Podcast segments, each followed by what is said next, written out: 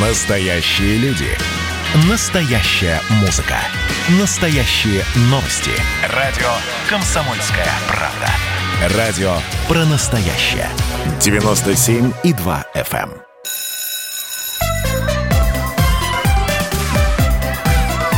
эм. Родительский вопрос. На радио «Комсомольская правда».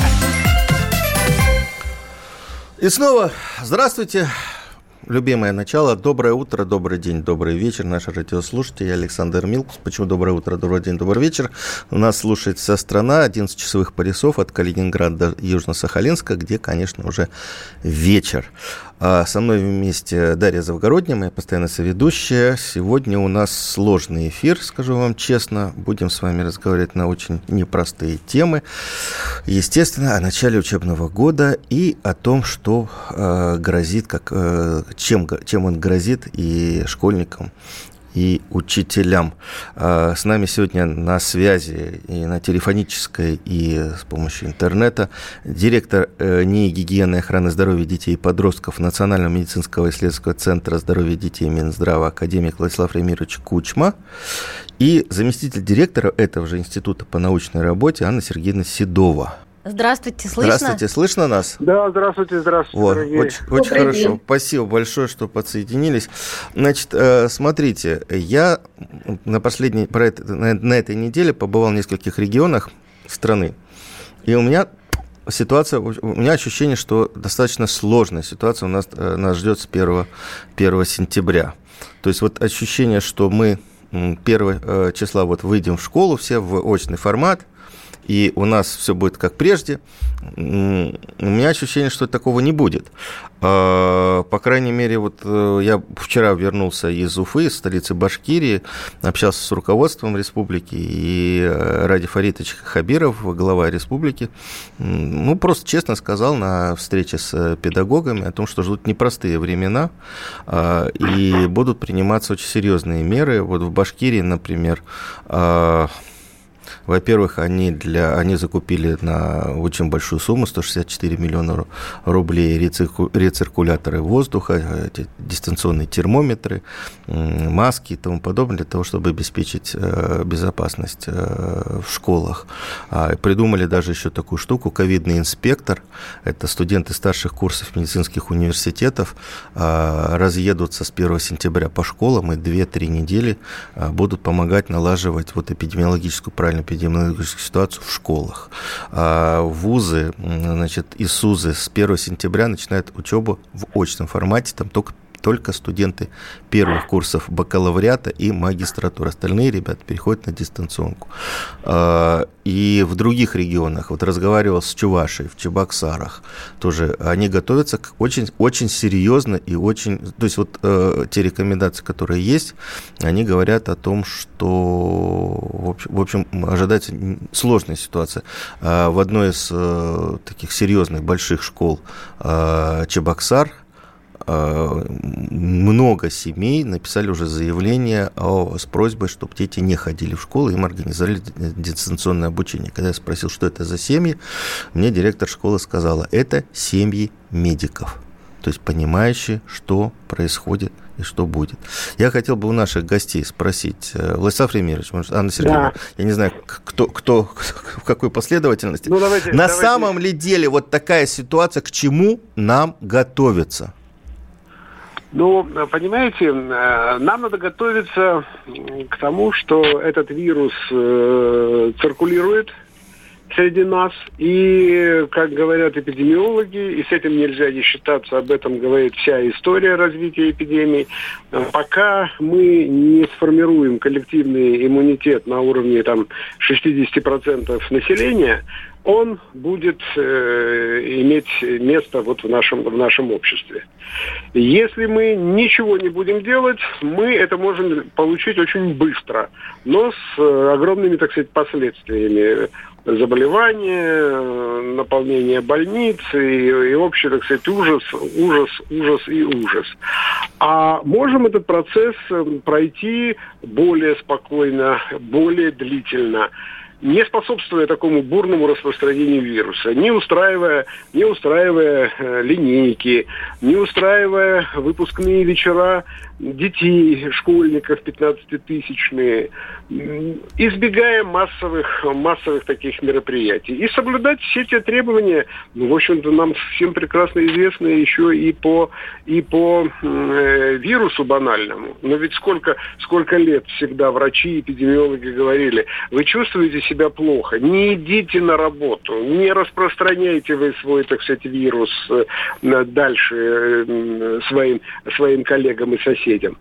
И то же самое, и то же самое, так сказать, здесь. Вот все эти э, призывы, что если ты чувствуешь себя плохо, не ходи никуда, вызови, так сказать, так врача. Это же самое, это же самое касается и э, э, этой, этой ситуации. Да, установлено, что он передается, передается через поверхности. Поэтому вот такое усиление, связанное с дезобработкой, обработкой, так сказать, воздуха. Я очень рад. Меня тревожило, Э, что вот как бы молчат, ничего не говорят о том, что необходимы все-таки ресурсы дополнительные для школ, чтобы они вообще-то справились с этим. И вот то, что э, вы говорите про Башкирию, что выделены средства... Ну, я знаю это... много регионов, где, может быть, где-то в других местах затянули пояса, но вот закупки это прошли. Это надо делать обязательно. Вот это, это, это правильно. И второе, вот что мы должны как бы тоже помнить, и вот родители, ну, наверное, не очень должны пугаться. Все-таки установлен факт, и уже сейчас никто не спорит, что дети болеют легче, и не такие, не такие тяжелые э, проявления и бессимптомно. И, э, но это не значит, что они, что они вот с жалобами должны, так сказать, ходить в школу. И я лично считаю, что у нас, конечно, слабое звено, и это, конечно, педагогический э, состав. Вот они, они и, и по тем случаям, о которых мы знаем в, в образовательных коллективах, там, в пионерских лагерях, в каких-то школах, в общем-то, приносили эту инфекцию взрослые взрослые. Поэтому необходимо вот всю эту работу еще усилить и со стороны э, э учителей, они могут, они могут стать тем слабым звеном, которое будет заставлять э, ну, переходить на какие-то другие дистанционные формы обучения. Банально некому, некому будет проводить занятия. А слушайте, а вот мне хотелось бы услышать, э, какие тогда действия учителям предпринять вот самим по себе? Те же самые. Для того, чтобы же, не заразить те, никого и не заразиться. Те же, те же самые, выполнять те же самые требования, о которых, о которых и мы говорим. И, и ну, не, ну, не ехать, не ехать сейчас, так сказать, в Сочи, не, не ходить на эти массовые, на массовые мероприятия, ну, по, защищать, защищать себя теми же самыми, теми же самыми э, средствами. Нет, ну подождите, ну ведь э, вот психологически я понимаю родителей, которые говорят, вот 1 сентября дети пойдут в школу и станет полегче. Но с другой стороны, как я понимаю, вот как раз все-таки массовые собрания школьников в школах, они тоже являются ну, опасностью для педагогов. Ребенок переболеет э, в легкой форме, а учитель может заразиться и слечь. Ну, может, может, но тоже, тоже все-таки, тоже все-таки э, эпидемиологи э, до конца еще нет у нас стопроцентных данных, но э, все-таки э, есть, есть э, э, мысли, наблюдения, что э, от детей меньше, они менее, менее как бы такой э, контагиозные. А, случай, то есть, э, роди... случай, то есть учителя от детей... И... Владислав Владимирович, давайте я хотел да. закрепить. Значит, от детей э, учителя э, меньше шансов заразиться, да, даже да. если ребенок является носителем. Меньше, чем, да, вероятность ага. меньше, чем в обычном мире и вот в обычной, в обычной нашей жизни.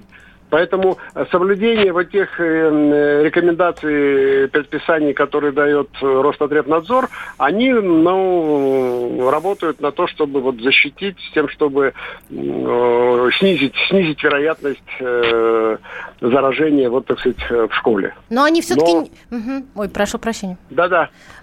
Э, не слишком ли мы преувеличиваем все-таки опасность заражения в школе? Потому что, ну, ни для кого не секрет, что сейчас в общественном транспорте никто практически не надевает маски, сидит весь автобус ну, кашляет, и в этом автобусе приехал ну, учитель. Школа, школа более, школа более организованная, чем общественный транспорт. Да. И если, и если мы знаем, если мы знаем средства профилактики, и мы знаем, и мы ведь закрываем в критические ситуации школы на карантин по гриппу, это же, это же для нас как бы тоже не, не секрет. У нас же это все было как бы там на неделю, на две, иногда, так сказать, до месяца в территориях такие, такие вещи были.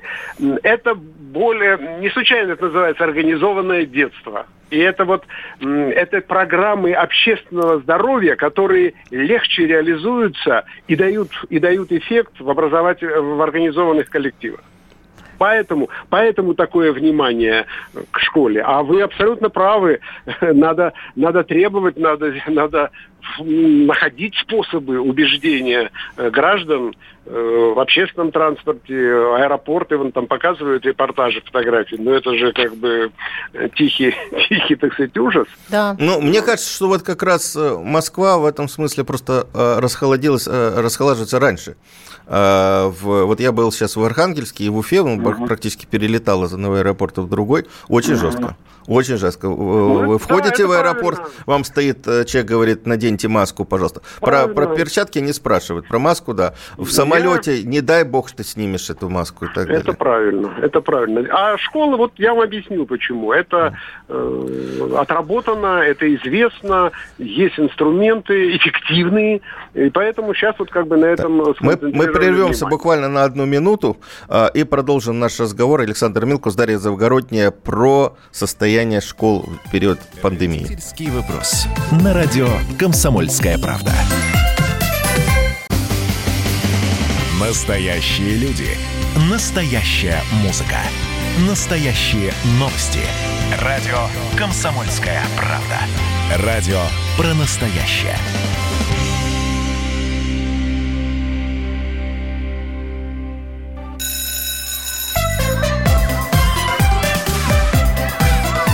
Родительский вопрос. На радио «Комсомольская правда». А, мы снова в студии. Александр Милкус, а, Дарья Завгородняя. А, говорим мы про то, что с 1 сентября у нас наступают сложные времена для школьников. Э, у нас в эфире э, наши гости, директор НИИ гигиены и охраны здоровья детей и подростков Национального медицинского исследовательского центра здоровья детей Минздрава, академик Владислав Ремирович Кучма и заместитель директора этого же института Анна Сергеевна Седова. Я хотел бы попросить Анну, Анну Сергеевну, Анна Сергеевна, вы, ваш э, НИИ разработал тоже рекомендации. Давайте вот их напомним людям. Вот, и мне кажется, что надо достаточно часто это делать, чтобы мы понимали, понимали, что нужно делать в школе родителям, учителям, детям. Задаем мы вам э, вопросы, дорогие родители, а готовы ли вы снова перейти на дистанционное обучение? Я вот напомню, буквально на днях э, мэр Москвы Сергей Собянин сказал, что в случае, если в классе будет обнаружен один ребенок э, заболевший или даже с носителем вот этого COVID-19, то на две недели на дистанционное обучение, на изоляцию изоляцию перейдет весь класс. Вот такая вот история. Анна Сергеевна, давайте все-таки напомню, что нужно делать для того, чтобы минимизировать риски. Ну, э, добрый день. Э, наверное, какого-то одного рецепта э, ни у кого не будет. И правильно Владислав Ремерч уже сказал, что до конца мы об этом заболевании не знаем все. Э, и пройдет, наверное, еще несколько лет, когда мы что-то точно уже сможем э, сказать. Но э, те меры, которые мы прописываем, которые мы привыкли применять при при гриппе, при обычных ОРВИ, мы, конечно, тоже о них должны не забывать, и они должны быть положены в основу наших мер. Нами вы уже, Александр, упомянули, да, были а, разработаны методические рекомендации. А, это а, мы постоянно повторяем, что это рекомендации, это не обязательные меры, потому что все, конечно же, образовательные организации у нас разные, для каждой школы мы, естественно, не можем продумать вот в виде таких рекомендаций. Но документ, который был нами разработан, мы рекомендуем регионам изучить. Давайте их перечислим, мы, что вы рекомендуете. Да. Да, мы, наверное, сможем да, их переложить потом в таком печатном виде. Что мы рекомендуем? Ну, давайте я по структуре немного да. скажу. В ну, во-первых, мы делим наши меры, делим, а, должны разделить на этапы. Первое – это, конечно же, принятие решения о том, что нам а, нужно переходить на дистанционное обучение, то есть полное закрытие школы, да, либо мы можем перейти на Э, частичное закрытие, как педагоги да, уже ввели такой термин смешанное обучение, либо в какой-то момент нам, естественно, придется принимать решение а, о полном возобновлении работы школы. Вот э, какие меры мы можем э, на данном этапе, что мы должны продумать, какие, может быть, должности дополнительные ввести. Мне очень понравилась ваша Э, ваш комментарий о ковидном инспекторе, да, такой э, термин. Действительно, это э, очень правильная мера. К сожалению, вот только на две недели, да, они смогут но это, это просто в Башкирии есть медицинский университет, и там есть старшекурсники, которые уже ну, более-менее прокачаны, они могут поехать по районам, по школам помочь. Есть ну, регионы, это, где этого да. нет. Это очень хороший опыт, и, естественно, лучше, чтобы это был медицинский работник, который в курсе вообще следит за всеми э, изменяющимися данными, за всеми э, документами, нормативными документами, за научными современными данными. Давайте все-таки по пунктам. Что нужно в школам делать? Что вы рекомендуете? А, ну, э, давайте со следующего этапа, да, это порядок мероприятий на подготовительном этапе. Мы рекомендуем в первую очередь в каждой школе назначить э, на э, данный период ответственного, который будет готов оперативно решать какие-то вопросы. Директор да, не подходит? Связи... А, я думаю, что просто у директора не будет возможности этим заниматься. Это ну, опыт подсказывает в таких ситуациях, что это должен быть отдельный а, какой-то человек. Может быть, заместитель директора, но директору, руководителю учреждения будет не до этого. Ну, что-то типа учителя биологии. Это уже как решит школа, угу. какие ресурсы есть у школы. Может быть, это будет привлечение каких-то дополнительных ресурсов. Вот, э, нету ресурсов дополнительных у школ, нету нету, значит, нужно будет, может быть, э, какие-то родители с медицинским образованием. Здесь школа каждая, ну, к сожалению, мы не можем прописать, да, э, мы можем только порекомендовать, а школы уже руководители подумают, кого назначить. Но такой человек, наверное, необходим, естественно, ну, в первую очередь из своих ресурсов нужно будет продумывать, кого так, можно дальше. соответственно. Э, ну, э, мы прописываем, не буду это перечислять, с чем должно быть знакомо это назначенное лицо.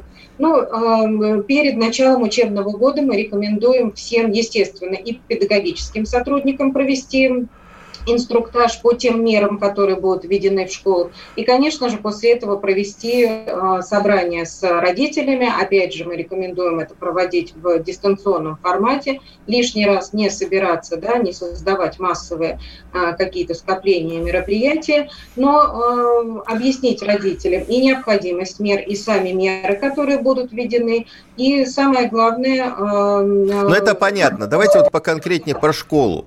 Во многих регионах массовые мероприятия и так запрещены, и вряд ли кто-то будет это проводить там. И вот в Архангельске 10 человек, э, не больше, разрешается собираться в одной группе. Да, совершенно верно. Каждый, что такое массовое мероприятие, никто не знает, поэтому э, ну, э, не определено, каждый регион сам устанавливает эту цифру, что считать массовым мероприятием.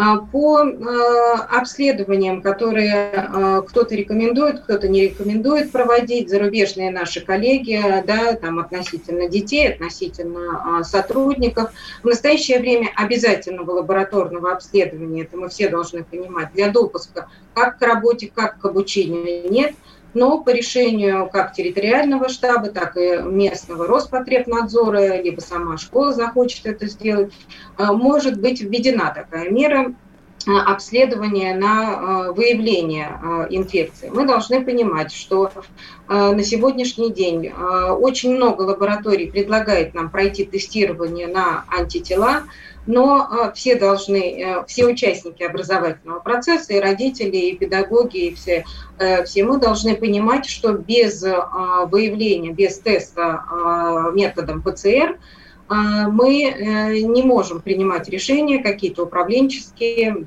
организационные меры вводить на основании э, тестирования на э, антитела. А, Поэтому а, а, а почему? Э, ну, ну антитела-то есть, смотрите, антитела есть, зачем этот ПЦР-тест нужен?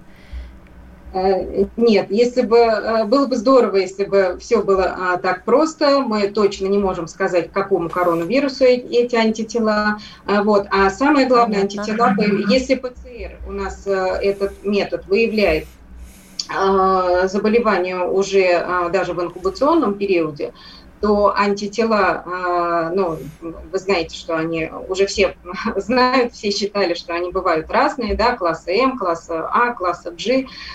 Первыми антитела появляются, антитела класса М, они появляться начинают с, вернее, выявляться. Они начинают с 7-14 э, дня, поэтому даже сдав анализ на антитела, мы не понимаем, в данный момент человек болен или нет.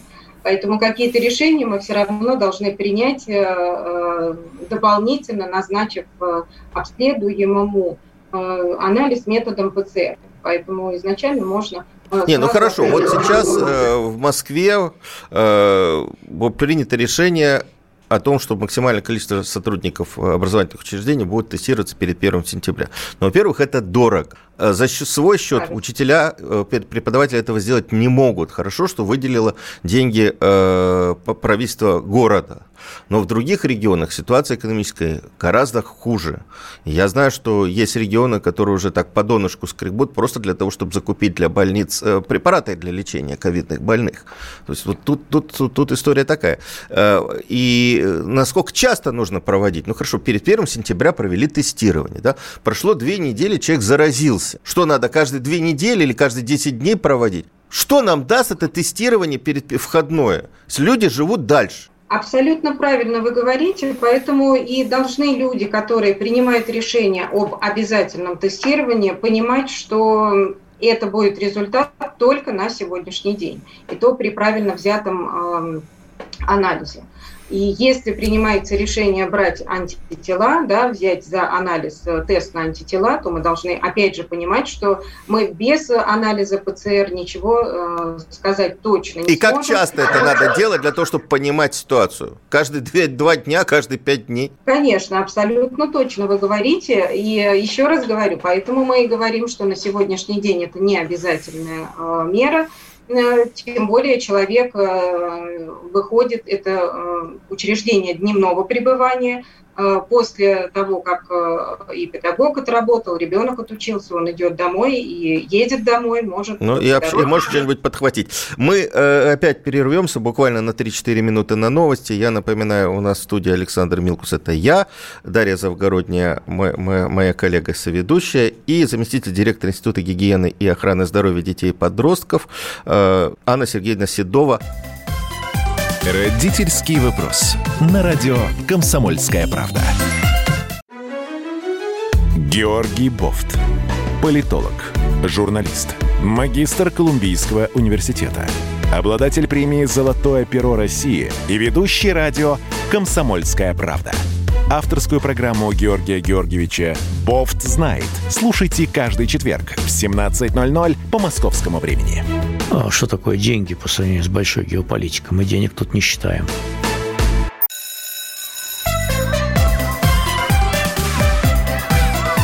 Родительский вопрос. На радио «Комсомольская правда».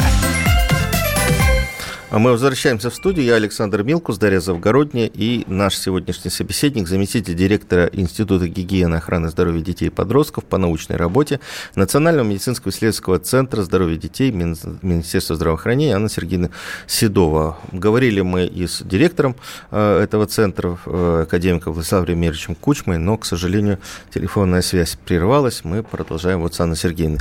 Э, Анна Сергеевна, мы прервались как раз на том, что что а, вы рассказывали все-таки рекомендации, как минимизировать риски, и, как я понимаю, в первую очередь риски для старшего поколения, для учителей, а у нас учителя в большинстве своем, ну, в большинстве, да, 47 э, плюс в возрасте, то есть такая вот э, категория достаточно уязвимая для коронавируса. Да, Александр, абсолютно э, правильный ваш э, комментарий. Э, прежде всего, мы все должны понимать, что какие группы риска существуют у этого заболевания. На сегодняшний день известно, что дети переносят легче это заболевание, дети не так участвуют э, в эпид-процессе, э, ведь мера по закрытию школ, она в разных регионах, в разных странах была введена. Это, конечно же, была такая срочная мера, не, не знали, что делать. Она была либо включена в меры ну, другие, которые вводились да, в странах, либо э, просто было закрытие школ, закрытие различных предприятий, но на чем основывались? Основывались на том, что нужно сократить контакты, и, конечно же, за опыт брали э, работу с ОРВИ, с гриппом. Относительно гриппа это действенная мера, относительно э, коронавируса у нас уже было в истории да, две вспышки SARS и MERS вот за последние десятилетия. И на сегодняшний день нет э, четкого представления о том, что э, при данном заболевании это действенная мера.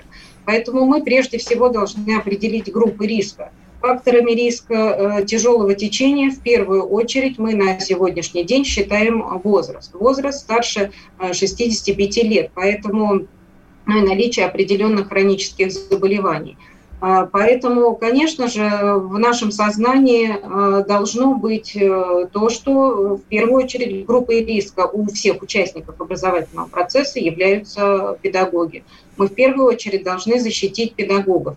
Поэтому, а, приступая к работе, школы должны определить, какие у них э, контингент групп риска, кто входит в эту группу риска и по, и по возрасту, и по Э, наличию хронических заболеваний. Поэтому мы и говорим о том, что э, хорошо бы был э, отдельный человек, отвечающий в настоящее время за... Ну хорошо, ну это определили. Дальше что они делать будут? Как их спасать? Ну, я не знаю. Дальше, дальше им будут не давать классное руководство, сокращать часы, они начнут возмущаться да, и скандалить на Большинство учителей в школах вот в возрасте, ну, не 65 плюс, но там 50-48 плюс. Ну что им покупать вот эти же костюмы в которых э, врачи в ковидных госпиталях работают, что ли? Нет, конечно. Э, у нас э, дети не являются пациентами, все-таки учителя работают с э, здоровыми Но детьми. давайте вот конкретно, а что делать? Чтобы учителя маску надевали, все время да, ходили вот в маске. носить маску? И что, какие еще меры? Вот мы определили вот контингент наиболее, наибольшего риска, да, ну, допустим, там 20%, 30%, 50% учителей вот такие. Вот смотри, что мне делать? Плюс, да, да. Вот что ему делать? Что, что нам делать? Да. Ну, в первую очередь так же, как и всем, следить за своим здоровьем и при малейших признаках заболевания оставаться дома. И э, этот алгоритм должен быть в школе прописан. Что делать, если э, все-таки э, сотрудник почувствовал себя плохо, что он должен остаться дома и вызвать врача. Он не должен заболевшим ходить в школу и преподавать, да, работать. Ну, так же, как и дети. Не нужно их больных в, на учебу в очном режиме.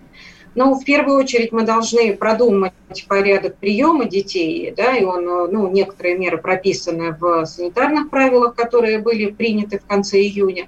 Э, конечно, мы должны постараться развести э, детей при приеме, чтобы все одновременно в один вход не э, поступали у нас в школу.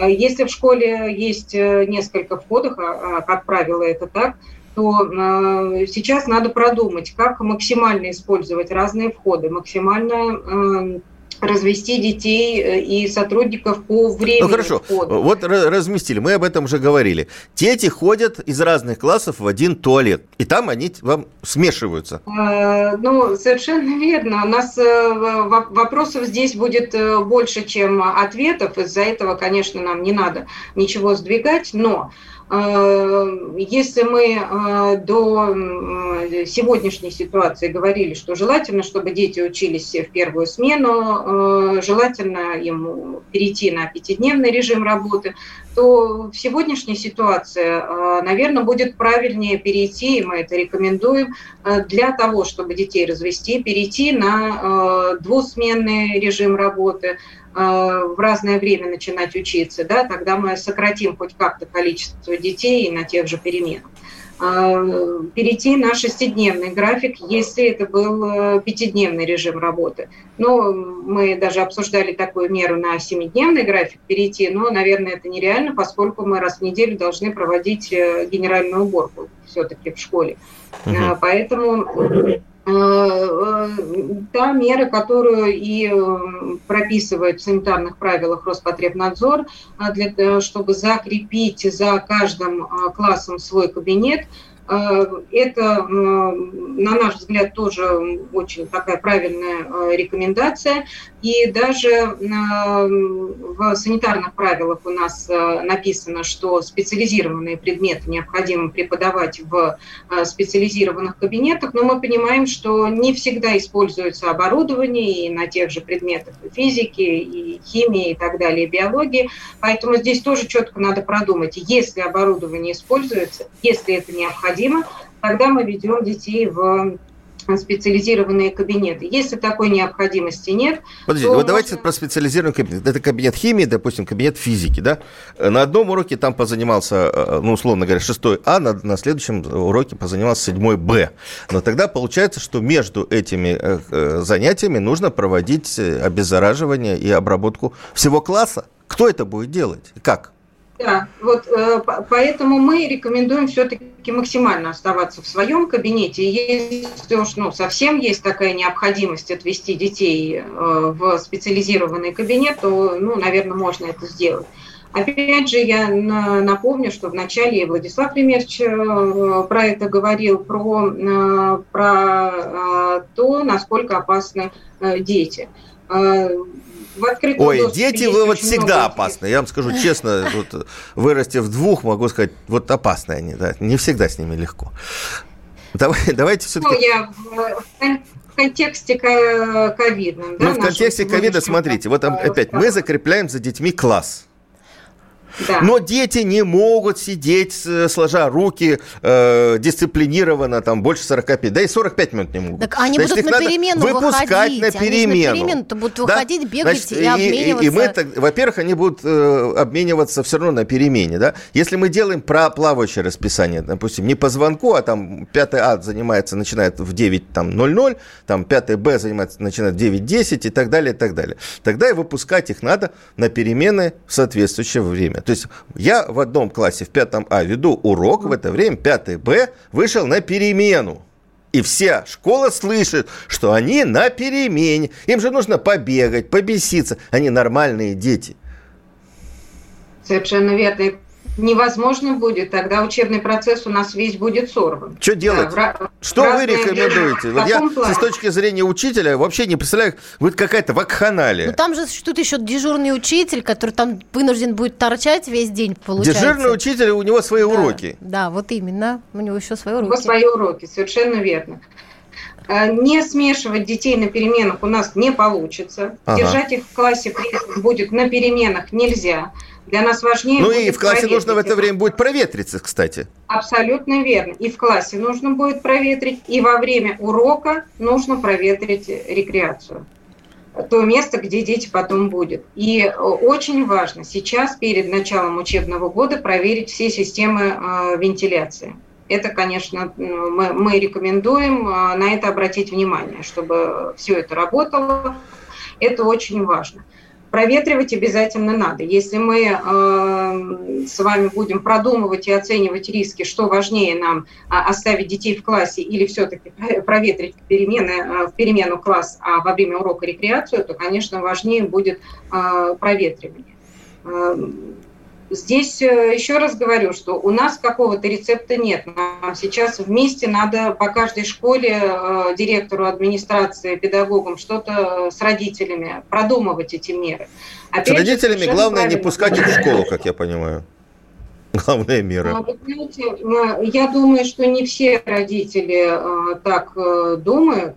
Э, и у нас уже есть опыт э, дистанционной работы э, весной, и, в общем-то, тяжело пришлось всем. И родители здесь на первом месте, особенно родители обучающихся младших классов. Кстати, мы, мы опять, я принятии... прошу прощения, опять у нас перерыв. Я напоминаю, я Александр Милкус, Дарья Завогородняя, мы ведем эту программу. Замдиректора НИИ гигиены и охраны здоровья детей и подростков Анна Сергеевна Седова у нас на связи. Родительский вопрос. На радио «Комсомольская правда». Радио «Комсомольская правда» — это настоящая музыка. Я хочу быть с тобой. Напои меня водой твоей любви.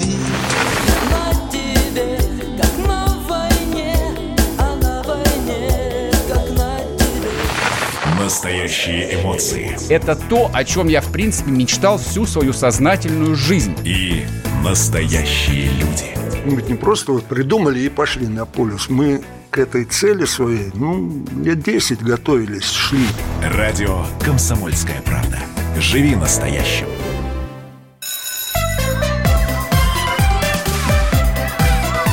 Родительский вопрос. На радио «Комсомольская правда».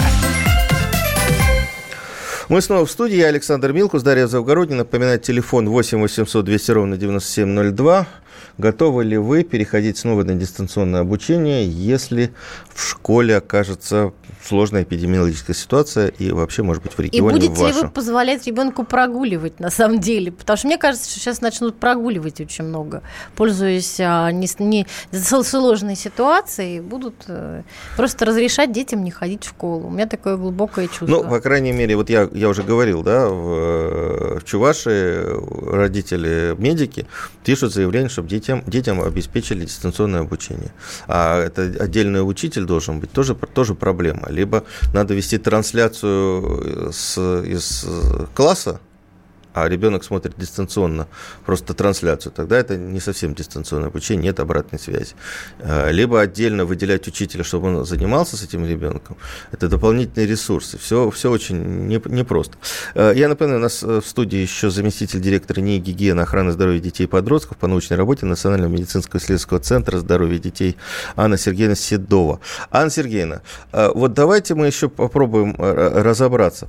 Мы уже развенчивали миф, который так упорно гуляет по социальным сетям, что 20 числа школы, 20 августа, 20 э, сентября школы перейдут на дистанционное обучение. Такого не будет, таких 5 решений октября нет. Еще Потом вариант. уже 5 октября и так далее. Но я говорил со специалистами э, и с образованцами, и с эпидемиологами, называют конец октября, начало ноября как э, период, когда действительно может прийти сложно, потому что именно в это время у нас как раз эпидемии гриппа начинаются, может еще и ковид наложится.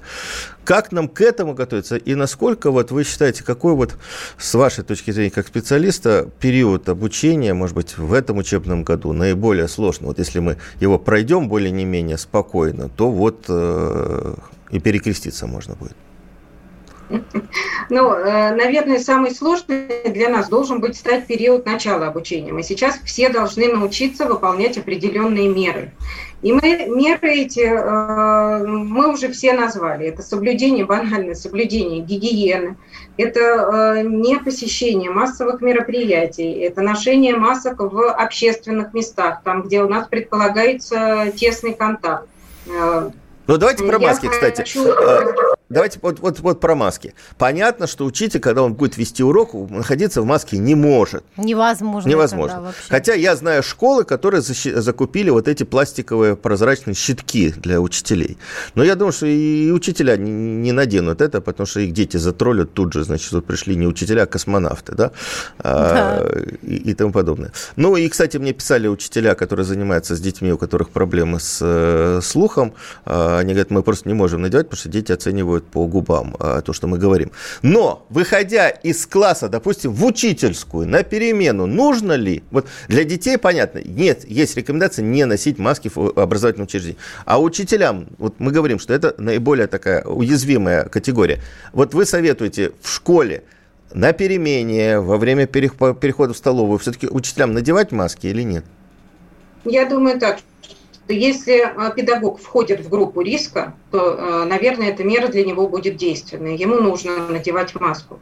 Я а, очень хочу привести в пример работу, вот особенно для тех родителей, которые боятся отпускать детей в школу, честно, я думала, в другую сторону будут у нас опасения, что родители хотят, а дистанционное обучение уже какие-то регионы планируют вести. А, этим летом мы получили колоссальный опыт в тех регионах, которые э, не побоялись открыть э, у нас э, лагеря. И мы тесно очень работаем с Пермским регионом, и здесь мне хочется очень ну, похвалить и весь регион, потому что мы здесь наблюдаем очень э, качественное э, межведомственное взаимодействие. Это в первую очередь Ассоциация содействия детскому отдыху, это Роспотребнадзор, Минздрав и Минсоцразвитие. Вот э, все эти четыре структуры в начале лета, весь июнь продумывали, как, какие меры им вводить, открывать лагеря, не открывать лагеря. И все-таки было принято решение работать лагерям в этом регионе. И все два месяца, когда вот в процессе работы лагерей, июль, август, э, все структуры получили э, очень много э, данных, которые сейчас анализируются именно с точки зрения, что, какие меры они могут использовать в школе. Использовать и даже какие-то лагеря будут Ну, например, вы, вы, вы нам расскажите кон- про конкретику. Что из опыта Я рассказываю, это, да. это, пермский, это пермский регион, и некоторые лагеря будут продолжать э, э, работать в сентябре на э, ну, дети у них будут проживать, да, это как круглогодичная организация, и там же они будут обучаться. Ага. Э, естественно, какие-то меры мы сейчас анализируем. У нас сейчас как раз вот буквально э, два дня назад начался а, опрос по э, директорам лагерей для того, чтобы понять, как они работали этим летом, какие меры они считают действенными какие меры они хотят оставить на следующий год, потому что какие-то меры действительно ну, им понравились, им импонировали, и они их вы поделитесь этими мерами, э, если они уже есть. Парочкой мер. А, эти, эти меры, ну, какие-то были сделаны выводы как раз по э, тестированию сотрудников, и, э, ну, их мы уже обсудили, обсуждать не будем. Но э, меры по заезду детей в лагеря, наверное, к школам они не очень относятся, но это одномоментный заезд в, а, по определенному графику. Но в школы мы тоже говорим, да, что нужно составить график приема детей, чтобы не все одновременно они при, приходили в школу. А, а по а, определенному расписанию. Наверное, вот та мера, которую мы а, обсуждаем о том, чтобы составить свое расписание, конечно, она должна быть сделана с каким-то шагом, чтобы у нас потом и, и шаг это должен равняться э, уроку, да, 40 минутам, для того, чтобы все дети в разное время приходили. Большая проблема – это э, время приема пищи, да, для того, чтобы нам у нас на сегодняшний день это 2-3 перемены, мы можем развести это на более а, продолжительный период. Э, кого-то мы можем кормить и до начала занятий, кого-то мы можем кормить и после окончания занятий. То есть такая мера тоже на сегодняшний день нами рекомендуется. Угу. Спасибо Что большое. У нас, по... у нас осталось уже 30 секунд. Если можно, конкретно по делу. Или тогда мы, э, мы сделаем вот что. Э, я напоминаю, у нас в студии был э, заместитель директора НИИ гигиены охраны здоровья детей и подростков по научной работе Национального медицинского исследовательского центра здоровья детей Анна Сергеевна Седова. А, нам этот центр, институт передал рекомендации, которые были разработаны. Мы их выложим на сайте КПРУ и на сайте Радио КП. Все школы могут посмотреть, поучаствовать, в общем, использовать этот опыт. Я Александр Милкус, Дарья Завгородняя. Не переключайтесь, э, через неделю встретимся снова. Родительский вопрос. На радио «Комсомольская правда».